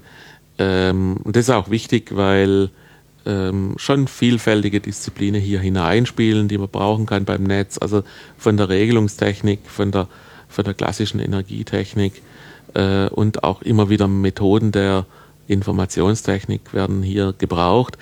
Ein reiner Mathematiker ähm, wäre mir jetzt ähm, zu theoretisch unterwegs. Also was wir hier brauchen, ist natürlich schon, sind eigentlich schon die Grundlagen der Elektrotechnik, ähm, die ein Mathematiker normalerweise so nicht hat. Ähm, ein Physiker auch nicht. Ähm, also wir sind schon auf die Elektrotechniker angewiesen, die eben diese Grundlagen mit sich bringen, äh, mitbringen und ähm, die dann dort eben auch geeignet einsteigen können. Aber natürlich, es gibt äh, durchaus Leute, die quer einsteigen. Ähm, wenn sie das entsprechende Interesse mitbringen, kann man das auch lernen. Also es ist ja nicht so, dass man nicht lernfähig wäre. Ist ja kein Hexenwerk. Ja, ja gut. Äh, man wundert sich als, also für viele Studierende ist es wohl doch ein Hexenwerk. Man für mich so ganz eindeutig, aber ich dachte jetzt eher so an die, an die äh, äh, MINT. Äh, Menschen, die das, die da schon so ein grundlegendes Verständnis mitbringen. Ja, leider gibt es zu wenig von denen, das, das, das muss man sagen. Sie haben Nachwuchssorgen? Ähm, in gewisser Hinsicht schon, ja. Also es, wir beobachten schon, dass, dass ein Trend da ist, ähm, dass gerade die Elektrotechnik und Informationstechnik als schwieriges Fach bekannt ist und dass ähm, es dort schon zumindest keine steigende Zahl von Leuten gibt, die jetzt in dieses Fach drängen. Auch äh, junge Frauen sind jetzt nicht im Überfluss äh, hier bei uns angesiedelt, was eigentlich schade ist, denn ich glaube, dass die durchaus das Potenzial hätten, auch Elektrotechnik zu machen. Gott sei Dank ist der Anteil steigend. Also wenn ich so an meine Studienzeit äh, Mitte der 80er zurückdenke, da hat man 300 äh, Studierende bei, äh, in meinem Semester und genau drei äh, Frauen, also ein Prozent. Ähm, da sind wir heute schon deutlich höher, aber immer noch nicht bei den Zahlen, wo man sich vorstellen äh, könnte, dass äh, das sein könnten oder sein müssten. Also es ist wirklich ähm, gerade ist an der Luft. Stelle noch, noch Luft. Ja. Und es ist natürlich auch bei den äh, männlichen Studierenden noch Luft, so im Bereich MINT sich zu engagieren. Ähm, also wir hätten schon noch äh, da Bedarf. Was forschen Sie denn eigentlich an der Informationstechnik? Was, was hat das mit Strom zu tun? Also außer dass da Ströme fließen. Ja, äh, im Bereich Informationstechnik geht es jetzt natürlich um äh, genau das Thema Systemintelligenz. Äh, wir erforschen jetzt natürlich keine äh, Verfahren der, der Informationstechnik, das machen meine Kollegen. Ähm, aber wir erforschen beispielsweise äh, Methoden, Regelverfahren, mathematische Methoden letzten Endes, ähm, um Energie optimal im Netz zu verteilen. Also ähm, gerade wenn ich das Thema Regionalisierung der Energieversorgung angehen will in unteren Netzebenen, ähm, dann ist es wichtig, dass ich, wenn Energie zur Verfügung steht, beispielsweise durch Photovoltaik, mir überlege, was kann ich damit anfangen. Äh, da wäre erstens das Thema Speicher. Speicher habe ich aber ähm, je nach Szenario, was ich ansetze, äh, nicht oder ich habe doch welche, aber momentan habe ich, um ehrlich zu sein, keine. Äh, zumindest keine wirtschaftlichen. Ähm, dann gibt es die Idee äh, KWK-Anlagen, das heißt, ich kann durchaus ähm, Strom auch durch KWK-Anlagen erzeugen. Kraft-Wärme-Kopplung. Kraft-Wärme-Kopplung, mhm. genau. Also ich äh, erzeuge Kraft, nämlich Strom und Wärme. Ähm, Mache ich das nicht immer? Erzeuge ich nicht immer Wärme, wenn ich Strom erzeuge? Ja, aber es gibt natürlich spezielle Anlagen, die dafür designt äh, sind, äh, das in einem bestimmten, in einer bestimmten Art und Weise zu tun, mhm. zum Beispiel mit Gas. Äh, ich kann umgekehrt äh, und das ist das Stichwort Power to Gas, natürlich aus äh, Strom durch Elektrolyse auch Gas machen. Und jetzt ist eine Idee, wenn ich überschüssig Strom habe, dann könnte ich durch Elektrolyseanlagen Gas draus machen. Dieses Gas könnte ich dann zwischenspeichern. Gas lässt sich sehr viel besser speichern als Strom. Äh, Gas ist ein chemischer Energieträger. Ähm, chemische Energieträger haben eine sehr viel höhere Energiedichte als äh, mechanische oder elektrische Energie. Das heißt, ich kann äh, sehr viel mehr Energie in einem Volumen speichern in Form von Gas, als ich das in Form von äh, Strom machen könnte. Aber ich muss auch wieder sehr viel Energie aufwenden, um das zu tun, oder? Ich muss ja hohe Drucke, Dru Drucke, Drücke. Dru Richtig. Wie ist der Plural von Druck? Äh, Drucke, Drücke. Ich muss hohen Druck erzeugen. Genau. ich muss ja hohen Druck erzeugen, um das, um das ordentlich zu speichern. Äh, das heißt, dafür muss ich ja auch wieder Energie aufwenden. Richtig, dafür muss er Energie aufwenden. Auch die äh, Wandlung jetzt ähm, von Strom zu Gas hat einen gewissen Wirkungsgrad, der jetzt nicht in der Nähe von 95 oder 98 Prozent liegt. Ähm, da, da, entstehen schon äh, ordentliche Verluste, aber ich muss mir vorstellen, ich habe ja jetzt diese Stromerzeugung und ähm, ja, ich regle entweder die Anlagen ab oder ich nutze diesen erzeugten Strom. Also der fällt da ja auch für lau raus letztendlich irgendwo. Ne? Also wenn ich eine PV-Anlage auf dem Dach habe, muss ich ja nicht noch Brennstoff aufwenden. Das heißt, ich kann mit dem Strom ja machen, was ich will. Eigentlich. So kann man es durchaus sehen. Wenn man natürlich jetzt den Invest der Anlage sieht, äh, muss ich es irgendwo rechnen. Aber zunächst mal ist es so, ich sammle einfach Energie ein mhm. und äh, abgesehen jetzt vom Anlageninvest fällt sie dann für Lauch aus, ja, genau. Und, und so ist diese Idee entstanden, gerade äh, Offshore-Windstrom, der überschüssig erzeugt wird, den könnte man jetzt doch im großen Stil dazu nutzen, ähm, in Gas umgewandelt zu werden. Das Gas kann man schön zwischenspeichern. Es gibt ein Gasnetz äh, europaweit, äh, aber auch natürlich bundesweit. Und äh, da kann man das beimischen. Oder man kann, wenn man das lokal machen könnte, dann auch wieder KWK-Anlagen damit befeuern. Also äh, da gibt es gewisse Möglichkeiten, ähm, das Gasnetz äh, letztendlich zu nutzen als Energiespeicher. Äh, das wäre also das Thema Power to Gas. Wenn Sie so auf Ihre Forscherkarriere äh, blicken, was war da Ihr größter Erfolg und was war Ihre größte Niederlage? Ja, das ist schwierig zu sagen. Äh, größter Erfolg. Ähm, wir sind mittlerweile ganz erfolgreich im Bereich äh, Netze unterwegs. Ähm, Niederlagen ergibt, ergeben sich immer dann, wenn man ähm, gerne Leute, wissenschaftliche Mitarbeiter hätte und sie nicht bekommt. Ähm, wir haben ja eine gewisse äh, Forschungs- oder Förderkultur der Forschung in Deutschland. Und äh, da ist es so, dass an den Universitäten vor allem die Grundfinanzierung ähm, meines Erachtens und nach Meinung meiner Kollegen äh, zu wünschen übrig lässt. Das heißt, wir müssen uns sehr bemühen, ähm, auch öffentlich geförderte Projekte äh, oder Industrieprojekte einzuwerben. Äh, das mag positiv sein, indem man sagt, naja, äh, dann forscht die Wissenschaft nicht irgendwo so vor sich hin, sondern macht äh, das, was gebraucht wird. Das ist der positive Aspekt. Aber es ist natürlich auch ein, ein, ein Wettbewerb, ähm, der auch durchaus Zeit in Anspruch nimmt. Zeit, die man ähm, verwenden könnte, um grundsätzlich über Dinge nachzudenken, die da natürlich irgendwo fehlt. Ähm, und natürlich kommt es bei solchen ähm, Aktivitäten auch immer wieder zu äh, Ablehnungen der entsprechenden Anträge. Also ein, eine Niederlage sicherlich war, als äh, im Jahr 2011 unsere Exzellenzinitiative gescheitert ist.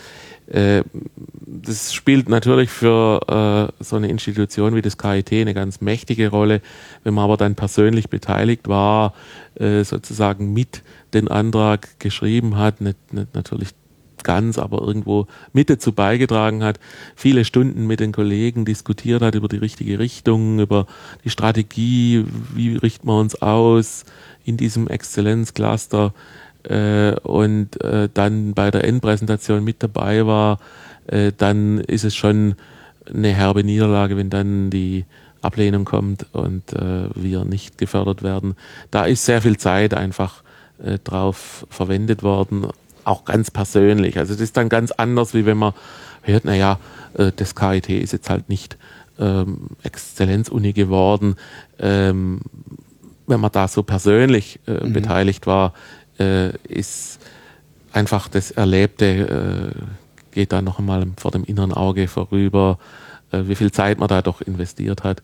Und die ist dann nicht nutzbringend eingesetzt gewesen. Die ist einfach nur weg. Hätten wir auch pennen können in der Zeit. Äh, da wäre es sogar ähm, so gewesen, dass man dann ausgeschlafen gewesen genau. wäre. Äh, also auch die Idee, dass das dann ähm, ja äh, zu irgendwelchen anderen Anträgen führt oder, oder so etwas, äh, hat sich in aller Regel äh, nicht bewahrheitet. Ich meine, an den allerwenigsten Universitäten sind daraus andere Initiativen entstanden. Äh, das ist also dann schon verlorene Zeit und ich hoffe und äh, es wäre wirklich mein Wunsch, dass also solche äh, Aktivitäten wie Exzellenzinitiative in Zukunft unterbleiben. Also Sie halten das auch prinzipiell für eine schlechte Idee? Ja, ja, absolut. Ja. Also es, es, es gibt meiner Meinung nach Gewinner, äh, natürlich klar, die, die dann den Antrag durchbekommen, das, sie sind schon auf der Gewinnerseite, äh, keine Frage, aber die, die äh, ihn nicht durchbekommen, sind natürlich extrem auf der Verliererseite. Äh, und wenn sie einfach nur nichts getan hätten, äh, wäre es immer noch besser gewesen. Also ähm, das heißt, der gesamtgesellschaftliche Gewinn ist nicht so groß wie der gesamtgesellschaftliche Verlust möglicherweise dann ist. Ja, so würde ich ja. das, so würde ich das schon sehen. So mhm. würde ich das schon sehen. Also ich würde sehr dafür plädieren, die Grundfinanzierung äh, zu erhöhen, auf die Gefahr hin, äh, dass manche Professoren vielleicht das Geld nicht nutzbringend einsetzen. Ähm, da gibt es sicher schwarze Schafe, das glaube ich wohl. Aber in aller Regel ähm, glaube ich schon sagen zu können, dass äh, das, das Geld sehr, sehr gut eingesetzt wird. Äh, während wenn man Arbeit leistet äh, und, und, wirklich viele Stunden dafür aufwendet und hinterher das Pamphlet gerade in den Papierkorb werfen kann, äh, dann ist es doch eigentlich nur ein Verlust. Jetzt kann man natürlich sagen, na gut, dann habt ihr euch halt nicht genug äh, angestrengt. Aber es ist ja nun mal so, dass eine begrenzte Geldmenge zur Verfügung steht und äh, für, für diese Projekte und es muss Verlierer geben. Es kann gar nicht anders sein, egal wie gut äh, die Anträge im Einzelnen auch sein mögen. Es muss Verlierer geben und äh, da ist es einfach so, dass die ähm, wirklich massiv verlieren. Also da setzt man schon viele, viele Stunden in den Sand. Und ähm, ich persönlich kann sagen, seit wir uns mehr auf kleine Projekte äh, stürzen und Anträge für kleinere Projekte stellen, sind wir äh, A, deutlich erfolgreicher, haben mittlerweile deutlich an, an Mitarbeiter, äh, wissenschaftlichen Mitarbeitern zugelegt. Äh, und das zeigt mir ganz klar, lieber kleine äh, Projekte beantragen und dort auch eine Ablehnungsquote zu haben, mhm. sicherlich. Aber äh, auch natürlich mehr Erfolg zu haben und dann steigen die Mitarbeiterzahlen und die, und die persönliche Zufriedenheit, wie jetzt nach dem großen Projekt hinterher zu jagen, die vielen Millionen, die dann äh, nur gut sind, wenn sie kommen. Aber wenn sie nicht kommen, ist der Verlust natürlich umso größer. Während wenn ihr einen Antrag verliert, der irgendwo sich um ein paar hunderttausend Euro nur dreht, dann ist es zwar schade, aber eben nur schade, weil der Aufwand auch nicht so groß war. Träumen Sie trotzdem noch von einem großen Wurf in Ihrer Laufbahn? Ja, natürlich. Und von da, welchem? Haben da, Sie da schon was im Auge? Äh, da, da träumen wir natürlich immer davon. Ja, wir ähm, sind auf einem guten Weg. Wir haben ja die Helmholtz-Allianz ähm, mit unseren Partneruniversitäten. Das ist schon mal ein, ein guter Wurf. Ähm, das sind drei Partneruniversitäten, die RWTH Aachen, die TU Dortmund, die TU Darmstadt und wir als KIT, in dem Fall als Helmholtz-Zentrum, also weniger als Universität, sondern als äh, Helmholtz-Zentrum. Und das ist schon ein schönes Gebilde, denn ähm, wir äh, stellen fest, dass die Zusammenarbeit gerade unter den Doktoranden, und wir haben jetzt in dieser Allianz 34 Doktoranden, das ist ja nicht ganz so wenig, äh, dass die also wirklich hervorragend funktioniert. Und äh, also wirklich ein, ein, schönes Beispiel auch ist, in Deutschland äh, universitätsübergreifend, institutsübergreifend äh, zu arbeiten. Und, und das ist sehr fruchtbar. Also der, die Ergebnisse sind äh, wirklich äh, sehr, sehr schön, die da dabei rauskommen, zu den Themen der Energiewende speziell. Ähm, man merkt natürlich, dass sowohl wir als auch die Partner nicht bei Null gestartet haben, sondern äh, eine gute Ausgangsbasis, hatten eine gute Ausgangsgeschwindigkeit. Aber äh, die Idee von Helmholtz war ja auch, die besten äh, Partner zu finden in Deutschland als Universitäten und mit denen gemeinsam äh, im Bereich Energiewende loszulegen. Und genau das haben wir gemacht. Und jetzt äh, wollen wir da natürlich weitermachen. Einerseits wir äh, innerhalb des KIT in einem neuen Helmholtz-Programm äh, wollen uns noch stärker vernetzen, wollen unsere Kompetenz noch weiter ausbauen in, im Bereich Netze, in allen Themen, die mit der Energiewende zu tun haben, äh, wollen aber auch gleichzeitig äh, die Allianz mit den Partnern weiterführen, weil wir gesehen haben, das ist einfach äh, herrlich, äh, mit, mit den jungen Leuten zu diskutieren und da kommen wirklich äh, super Ergebnisse dabei heraus. Und ähm, das ist jetzt mein persönliches Ziel, dass wir dort diese Allianz, die natürlich von Helmholtz zeitlich befristet bis Ende 2014 momentan nur äh, gefördert wird, dass wir die in irgendeiner Weise weiterführen können, um äh, es einerseits den 34 Doktoranden zu ermöglichen, ähm, innerhalb der Allianz äh, fertig zu promovieren, äh, ihre Arbeiten, ihre wissenschaftlichen Arbeiten abzuschließen äh, und um andererseits äh, diese Partnerschaft weiter zu betreiben. Denn wir haben gesehen, dass äh, einfach die Verbindung zwischen KIT und den Partnern uns insgesamt weiterbringt. Und äh, deshalb möchte ich unbedingt, dass wir hier diese Allianz fortsetzen. Haben wir noch irgendwas vergessen? Ich glaube nicht. Thomas Leifried, vielen Dank.